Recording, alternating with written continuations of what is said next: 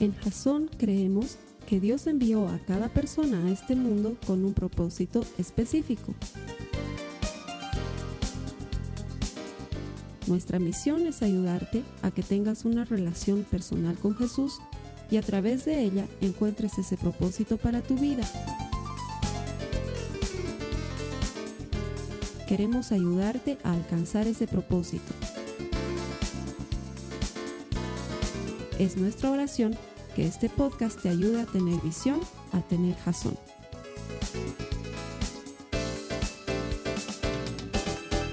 Bienvenido a Jazón y bienvenido a Jazón en línea. Todas las semanas llegamos hasta donde tú te encuentres conectado, a lo mejor en tu casa o quizás en tu oficina. También estamos en dispositivos móviles. Mientras no nos veas y estés conduciendo al mismo tiempo, todo está bien. Hacemos todo este esfuerzo porque queremos ayudarte a desarrollar una relación personal con Jesús. Ese es nuestro objetivo. La Biblia dice que todo el que encuentra a Dios encuentra vida y cuando tú le encuentras tu vida cambia y cambia para siempre. Y si nosotros podemos contribuir a eso, nos vamos a dar más que satisfechos. Estamos en medio de una serie, o mejor dicho, finalizando una serie que se ha llamado Pequeñas Cosas, Grandes Diferencias. Y la siguiente semana vamos a comenzar una nueva serie que se llama Paz. ¿Cómo encontrar paz y descanso y reposo en un mundo tan convulsionado y tan atribulado? Tú tienes preguntas, la Biblia tiene respuestas. Siempre podemos encontrar lo que Dios ha preparado para nosotros en su palabra. Lo vamos a desarrollar durante cuatro semanas y va a ser una serie bien diferente a las que hemos compartido hasta el momento.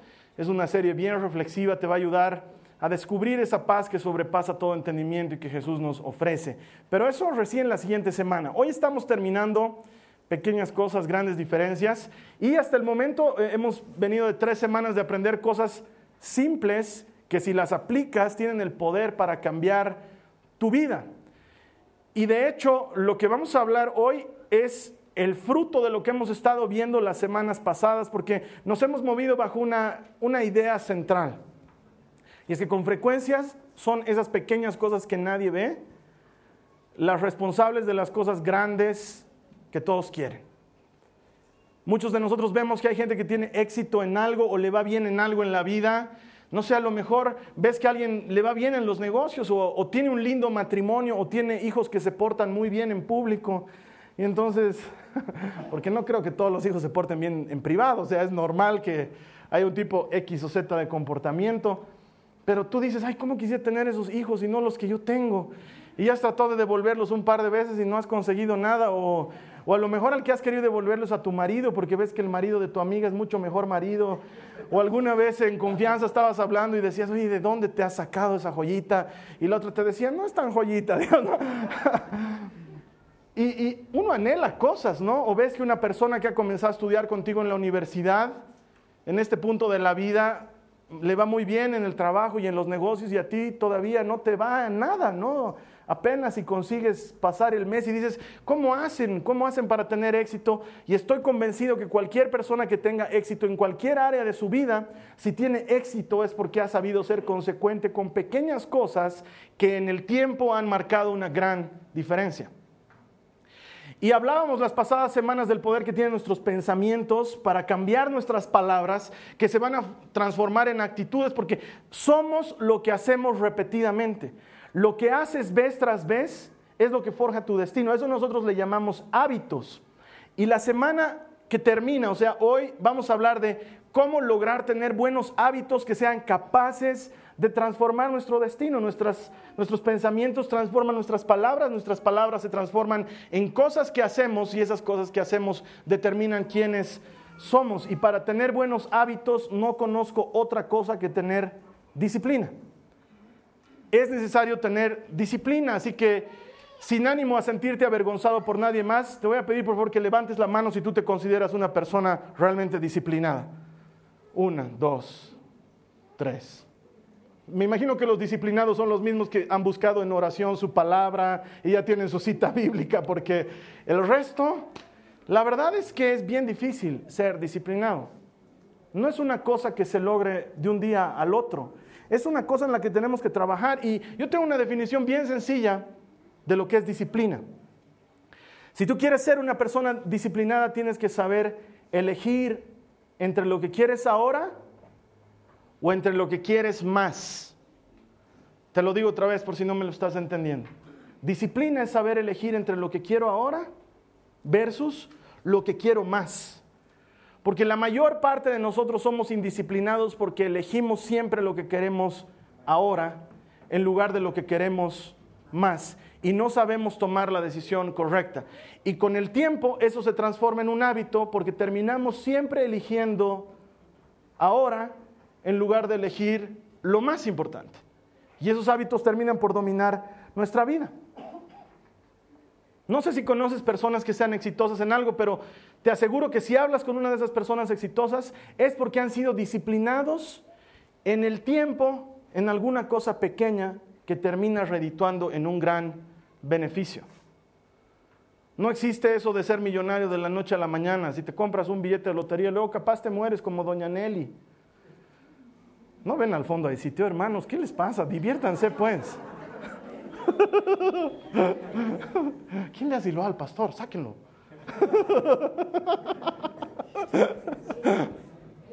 La verdad es que si quieres tener éxito tienes que trabajar mucho y tienes que ser consistente en tu trabajo.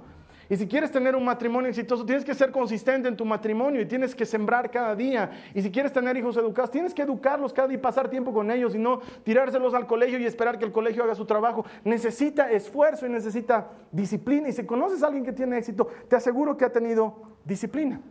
Muchos de nosotros queremos tener disciplina y decimos, ok, esta vez voy a ir al gimnasio. Y dices, esta vez he decidido que de verdad voy a hacer ejercicios. Y vas y te inscribes en un gimnasio y pagas el dinero. Y el primer día vas y haces ejercicios y pesas y sudas la gota gorda y sales feliz. Y día dos vas y haces ejercicio. Y día tres vas y haces ejercicio. Y día cuatro, au. Oh, me ha dolido ya un poco mi brazo, creo que no tengo que ir tanto, no todos los días. Y al día siguiente, uy, hoy día amanecí haciendo mucho frío.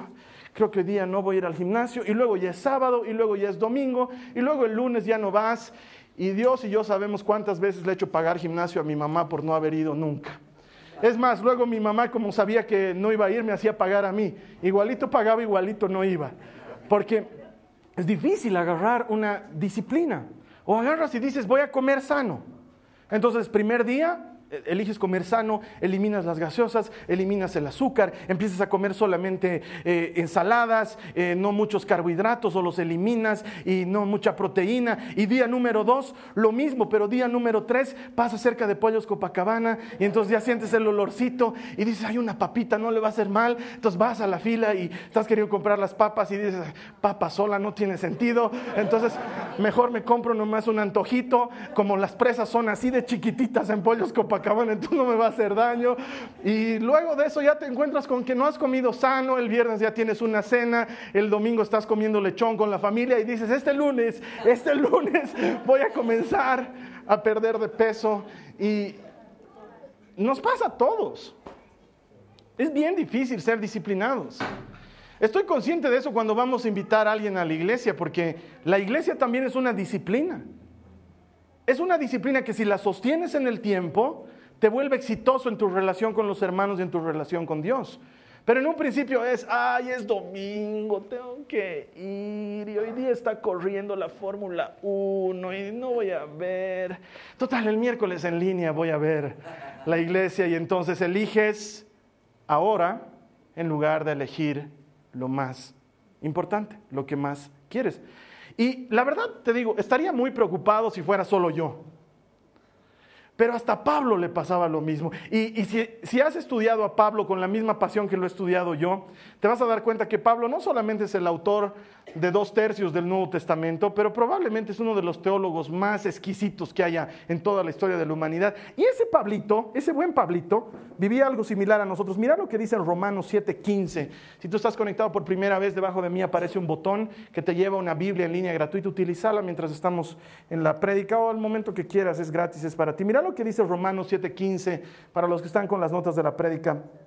Lean conmigo, dice, realmente no me entiendo a mí mismo. Es, es como si estuviera hablando yo. Realmente no me entiendo a mí mismo. Porque quiero hacer lo que es correcto, pero no lo hago. En cambio, hago lo que odio. Es decir, quiero comer sano, quiero comer una manzana, pero Las papas fritas me siguen llamando por mi nombre y me dicen Carlos Alberto, cómenos, haznos tuyas. y entonces pasas por el kiosco y además que la, la, ciudad no ayuda porque es más fácil encontrar papas fritas que encontrar maní o que diga, ¿ves? Gobiernan hasta mis pensamientos.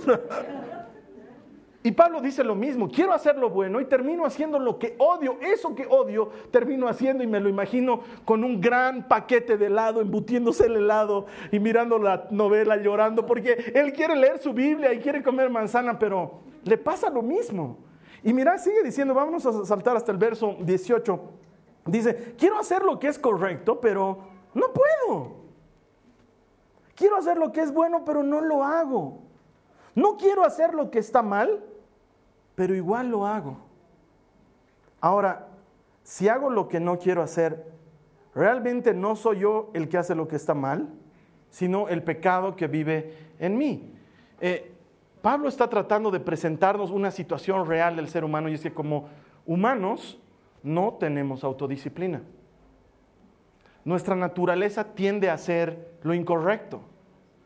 Tiende a gritar palabrotas cuando alguien te está insultando tiende a devolver golpe por golpe. O sea, Jesús jamás hubiera predicado el asunto de la otra mejilla si no fuera porque es necesario, porque nuestra naturaleza nos lleva a que cuando recibimos una cachetada, queramos dar cachetada, patada, puñete, escupitajo, envuelta porque no tenemos dominio propio, no lo tenemos. Eso es algo que el Espíritu produce. Y Pablo dice, entonces, si aunque yo quiero hacer lo bueno y no lo hago, no soy yo entonces el que tiene el problema, sino que el problema está en mí. El pecado que habita en mí me lleva a hacer las cosas que no quiero hacer. Ese pecado es esa naturaleza que todos tenemos y que está en oposición a Dios te ha debido pasar, que cuando conoces a Dios, de repente quieres hacer las cosas de Dios y quieres leer la Biblia y quieres orar y quieres ir a un compartimiento bíblico y quieres ir a la iglesia, pero todo tu cuerpo se revela porque durante muchos años ha estado acostumbrado a hacer lo que le daba la gana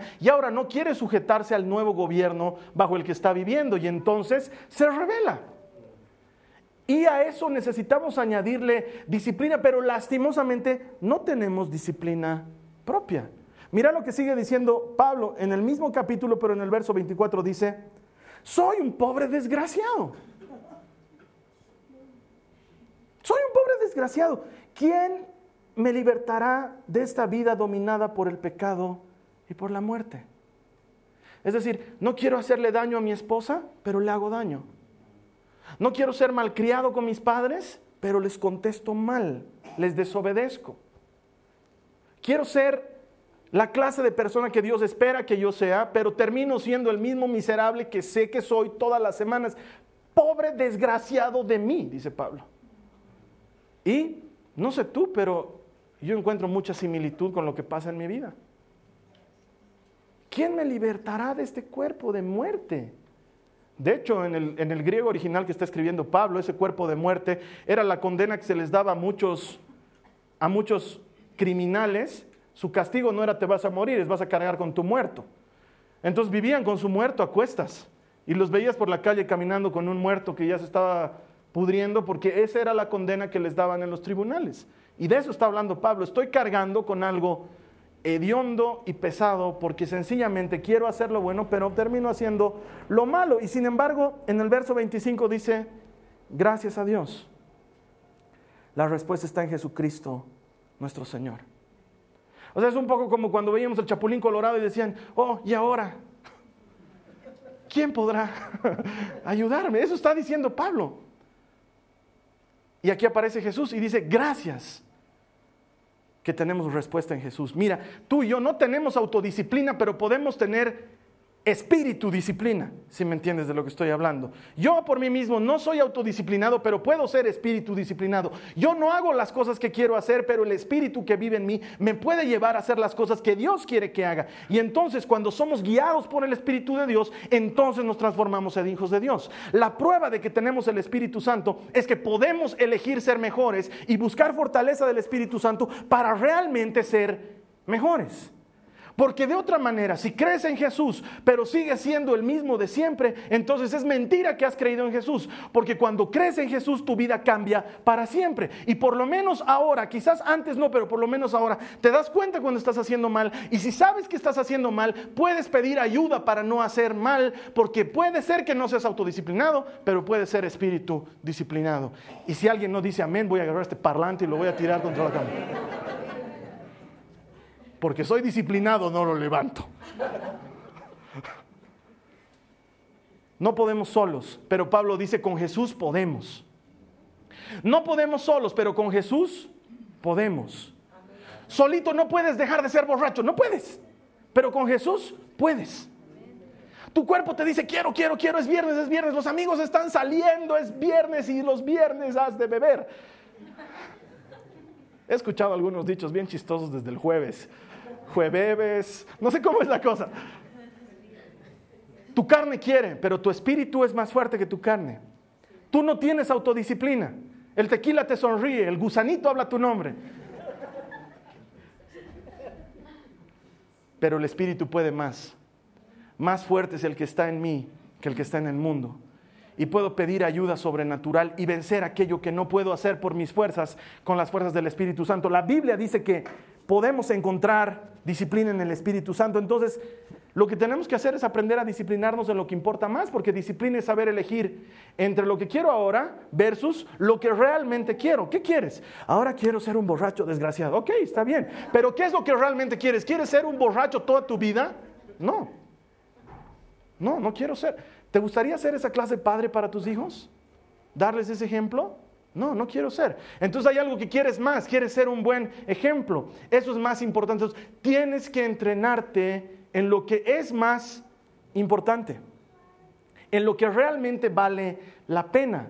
Y eso es un proceso, no sucede de la noche a la mañana, pero sucede como un entrenamiento en el tiempo. Los corintios, a quienes Pablo les va a escribir al respecto, eran gente que estaban habituadas a los entrenamientos porque tenían unos juegos que se llamaban los juegos ísmicos. Corinto estaba en un istmo. Y después de las Olimpiadas, así como aquí hay las Olimpiadas normales y luego las de invierno, en esa época habían las Olimpiadas normales y luego habían los Juegos Ísmicos que se celebraban en Corinto y la gente se entrenaba de forma especial para este tipo de Olimpiadas y era gente que se recluía durante 10 meses en lo que llamaban el gimnasium y ahí empezaban a entrenar para ser campeones. Entonces los corintios sabían muy bien de entrenamiento y por eso Pablo les dice lo que está en 1 Corintios 9, 24, 26, si quieres leerlo conmigo, dice, mira, ¿no se dan cuenta de que en una carrera todos corren, pero solo una persona se lleva el premio? Así que corran para ganar. Ese era, ese corran para ganar era el eslogan de los Juegos Ísmicos. Lo veías en anuncios en la calle, lo hablaban en la gente, era la forma de motivar de los entrenadores a los deportistas, le decían, corran para ganar corran para ganar. Ese era el eslogan, esa era la motivación. Y Pablo está utilizando eso mismo para enseñarles a los corintios y les dice, así que corran para ganar. Todos los atletas se entrenan con disciplina. Lo hacen para ganar un premio que se desvanecerá, pero nosotros lo hacemos por un premio eterno. Corran para ganar. Correr para ganar necesita disciplina. De hecho, esta gente en Corintio se recluía por 10 meses en el gimnasio y se privaban de comer comida que le haga daño a su cuerpo, solamente comían comida sana y estaban expuestos a, a, frío extremo y luego estaban expuestos a calor extremo para que su cuerpo se habitúe a la rudeza de la competencia. Y estos hombres y estas mujeres estaban entrenados para pasar cosas difíciles y lo hacían durante 10 meses. De hecho, Dicen los historiadores que en esa época los que corrían, en el ejemplo que está utilizando Pablo, los que corrían en las competencias de velocidad, corrían desnudos. Se quitaban toda la ropa para que no tengan ningún peso para correr. De ahí es que la carta a los hebreos, cuando en el capítulo 12 nos dice que estamos corriendo una carrera, nos dice, despojémonos de todo peso que nos impida correr. Ellos estaban muy familiarizados en esa época con ese tipo de competencias, sabían de lo que estaban hablando y si te das cuenta, eso da una motivación muy importante para ser el primero. Porque si vas a estar corriendo pelado, yo no quiero estar corriendo detrás de toditos eso, yo quiero ser el primero y no estar viendo ese horrible espectáculo. Así que, pero bueno, ese es otro tema. lo importante es que esta gente dice que corría para ganar. O sea, nadie entraba a la competencia y decía, yo me conformo con un bronce, yo me conformo con llegar al fin. Ellos corrían para ganar. ¿Y sabes qué se ganaban? Una corona de laurel. Ta, ta, tan. Gran premio. Pero por eso competían. Y por eso Pablo dice, en cambio nuestro premio es muchísimo mejor porque es un premio eterno. Es un premio eterno. Porque la disciplina que te haga exitoso en el tiempo, te va a hacer exitoso toda tu vida porque lo que disciplinadamente adquieres se transforma en un hábito. Y esos hábitos forjan nuestro futuro. Nuestro premio es mucho más grande que una corona. Podemos estar ganando la vida de nuestros hijos por ser como queremos ser. Podemos estar ganando a nuestros amigos por ser como queremos ser. No se trata de que obligues a los demás a tener disciplina, se trata de que tú tengas disciplina, que te entrenes a elegir entre lo que vale más versus lo que quieres hoy. Y cuando sabes elegir lo que vale más, empiezas a sacrificarte por conseguir lo que vale más. Pero no podemos hacerlo si no lo hacemos con intención. No sucede de la noche a la mañana. es que amaneces un día y dices, uy, qué odio le tengo a las hamburguesas qué asco la grasa. A no ser que tu hígado esté mal, no te va a pasar eso. Necesitamos ser intencionales, es decir, tomar la decisión deliberada de que queremos ser mejores en X aspecto de nuestras vidas. Y les soy sincero, conozco muy pocas personas que quieran ser mejores. La mayor parte de las personas están contentas con ser como son. Es más, muchos dicen, Así soy, si así me quieren, que me quieran, y si no, que no me quieran. ¿A quién le importa lo que yo haga? Yo soy así, pero dice la canción, ¿no? Y así seguiré, nunca cambiaré con orgullo. Claro, si eres como Talía no tienes mucho que cambiar, no hay donde más rebajar de peso, o sea. Pero lo chistoso es que los indisciplinados se embanderan de su himno y ¿a quién le importa lo que yo haga? A ti debería importarte. Porque finalmente cuando eres mejor, al primero que beneficias es a ti. Necesitamos ser deliberadamente intencionales con esto. Sigue hablando Pablo en 1 Corintios 9 y en el verso 26 dice, por eso yo corro cada paso con propósito. Lo hago intencionalmente. No doy golpes al aire. Disciplino mi cuerpo como lo hace un atleta. Lo entreno para que haga lo que debe hacer. Es decir, Pablo es consciente, no tengo autodisciplina, no la tengo, pero puedo ser espíritu disciplinado.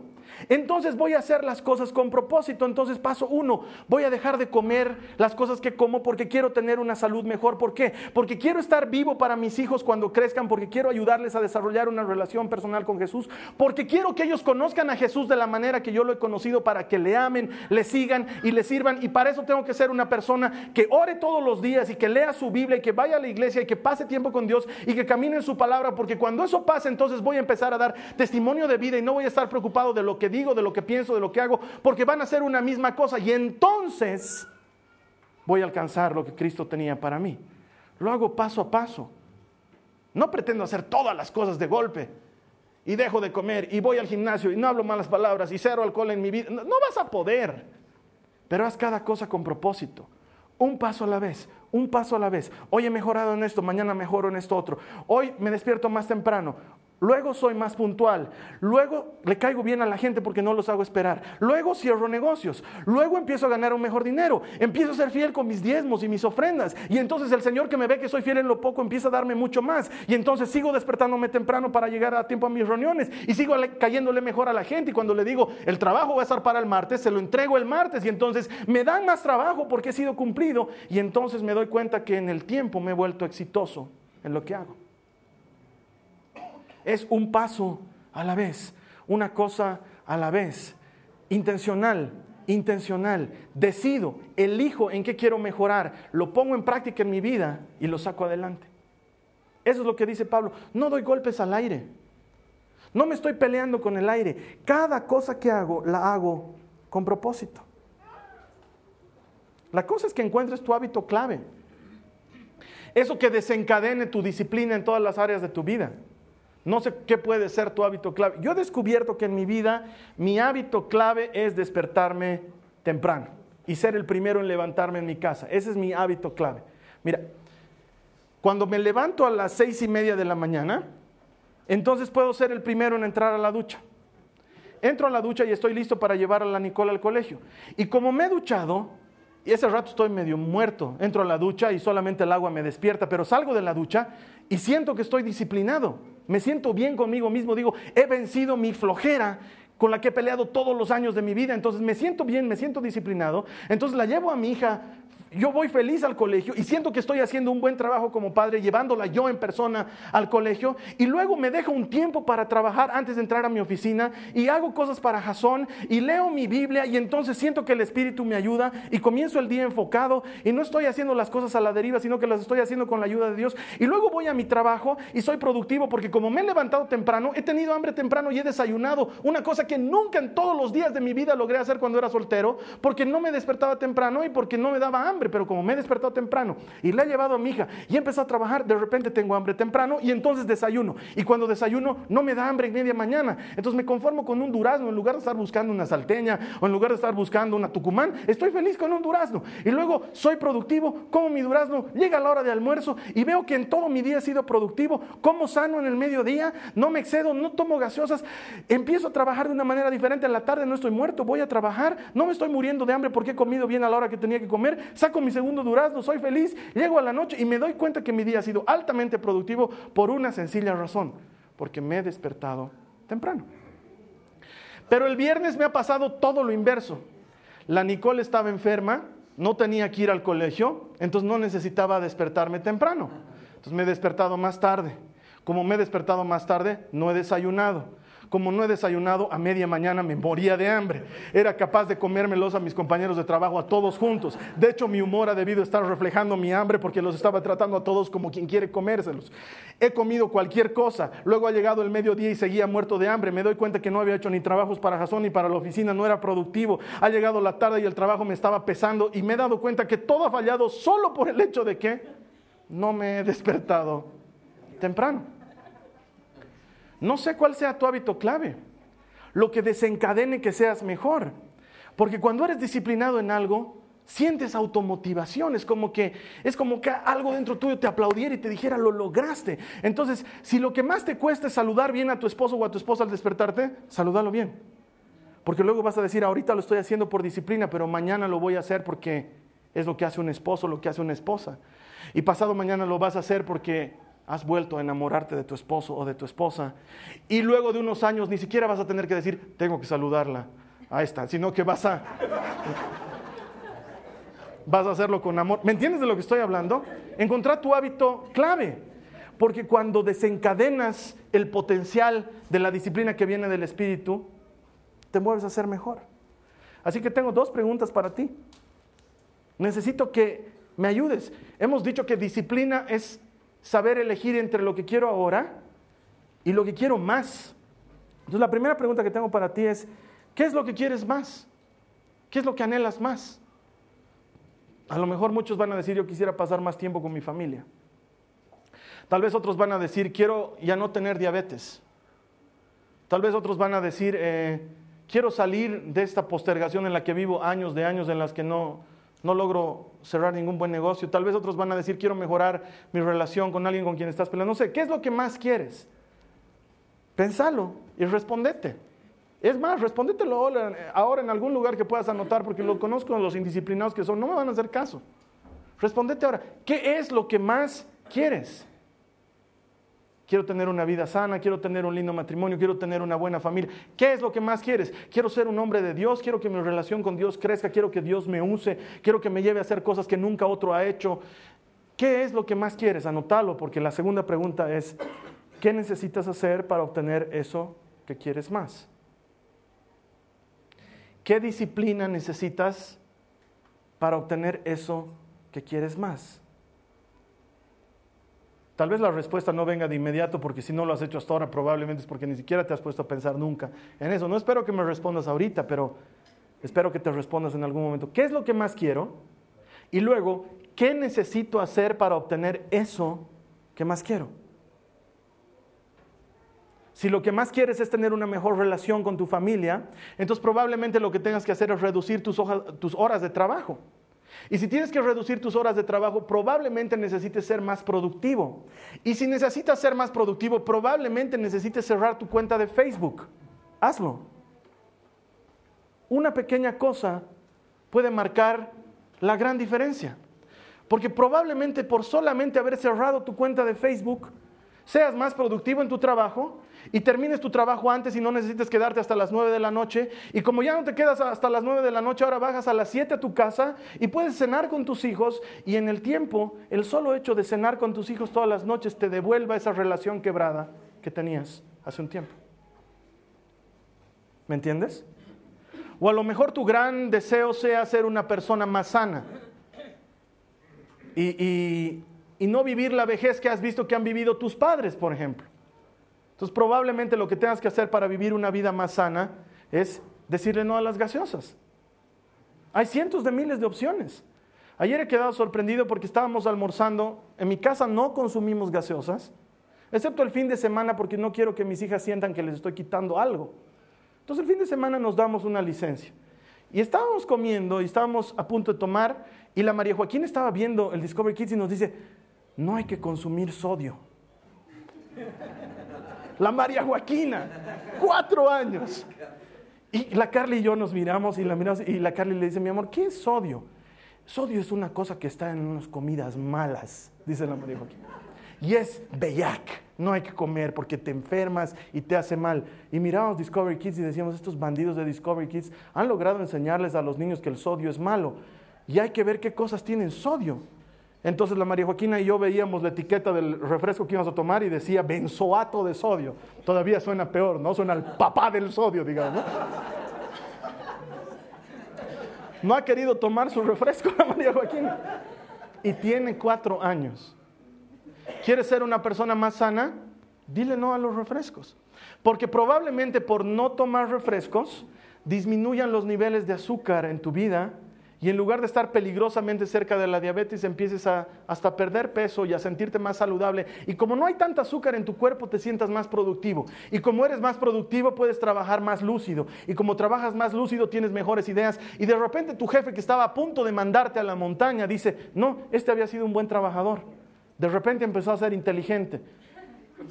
Y tú vas a saber muy en secreto que no era que no eras inteligente, era que tomabas mucha Coca-Cola. Así de sencillo. ¿Qué es lo que más quieres y qué tienes que hacer para lograrlo? ¿Qué me he propuesto yo entre una de las muchas disciplinas que me he propuesto? He decidido que voy a ignorar mi teléfono mientras estoy con mi esposa y con mis hijas. Lo ignoro. Entonces, puede estarme llamando el compañero presidente y no le voy a atender.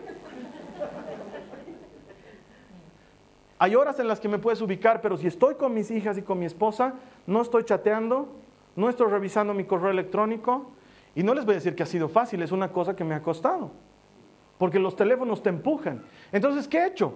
He quitado todas las notificaciones, las he quitado. Nadie se va a morir porque no he respondido a cómo me veo en esta fotito, ¿no ve? Nadie se va a morir. Entonces no respondo. Reviso mi mail cada hora y media, cada dos horas, sin que me llegue una notificación, porque es parte de mi trabajo. Punto.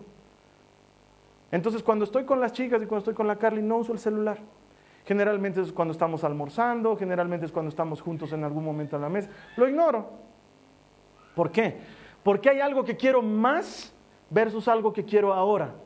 Ahora mi teléfono me dice, Carlos Alberto, has posteado una foto, deberías estar desesperado por ver cuántos likes tienes y cuánta gente te quiere y cuánta gente te apoya y cuánta gente influye en lo que tú estás diciendo, pero hay algo que quiero mucho más que la hora y es que la gente que realmente me conoce y la gente con la que vivo me quiera y me apoye y no voy a lograr eso si no los atiendo mientras me están hablando. Esa es mi disciplina. Y me ha costado mucho tiempo y ahora no lo hago. Y ayer que estaba en la noche con mi mamá, mi mamá me estaba charlando y me he dado cuenta que yo estaba chateando mientras mi mamá me hablaba. Y entonces ha sonado la alarma. Porque lo mismo que quiero hacer con mi esposa y con mis hijas, quiero hacerlo con mis papás. No quiero que mi mamá me hable y piense que no le estoy atendiendo. No soy autodisciplinado. El teléfono me jala. Pero puedo ser espíritu disciplinado. Y puedo pedirle ayuda al espíritu. Y quizás alguien me diga, Carlos Alberto, pero el teléfono es una soncera. Es una soncera que puede derivar en que tengo una mala relación con mis padres, que no es una soncera, y quiero tener una buena relación con ellos. ¿Qué es lo que quieres más versus qué es lo que quieres ahora?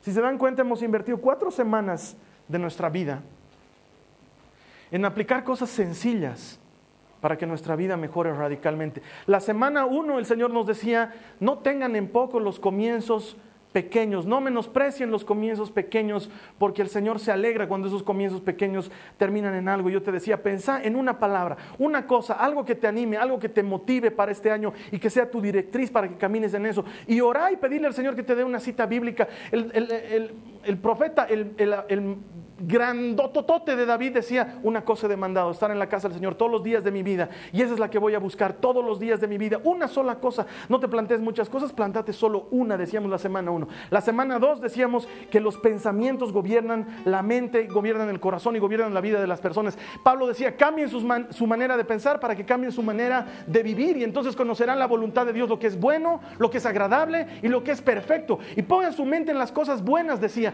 Piensen en todo lo bueno, lo digno, lo justo, lo que merece alabanza. En esas cosas mediten y entonces hemos aprendido que podemos tomar cautivos nuestros pensamientos negativos y ponerlos a los pies de Cristo y empezar a pensar en las cosas de Dios y empezar a creer en las cosas de Dios, porque cuando cambia nuestra manera de pensar, cambia nuestra manera de vivir y entonces puede cambiar nuestra manera de hablar. Y la tercera semana veíamos que en la lengua está el poder de dar vida y de dar muerte. Y muchos de nosotros hablamos palabras de muerte, pero podemos transformarlas en palabras de vida y podemos cambiar nuestra manera de hablar. La Biblia nos decía, no hablen malas palabras, no hablen cosas ociosas sino palabras que sean agradables para los que les escuchan, a fin de ayudarlos a ser mejores. Entonces, si cambiamos nuestras palabras y empezamos a manejarnos por nuestras palabras, podemos cambiar nuestra vida. Puedes agarrar y decir, yo no tengo disciplina, pero tengo espíritu disciplina. No soy bueno en esto, pero Dios dice que me va a ayudar a ser bueno en esto. Y si Dios dice que puedo, entonces le creo que puedo y lo pronuncias con palabras y dices, porque así quiero que sea. Y si estás hablando la palabra de Dios, esa palabra de Dios tiene poder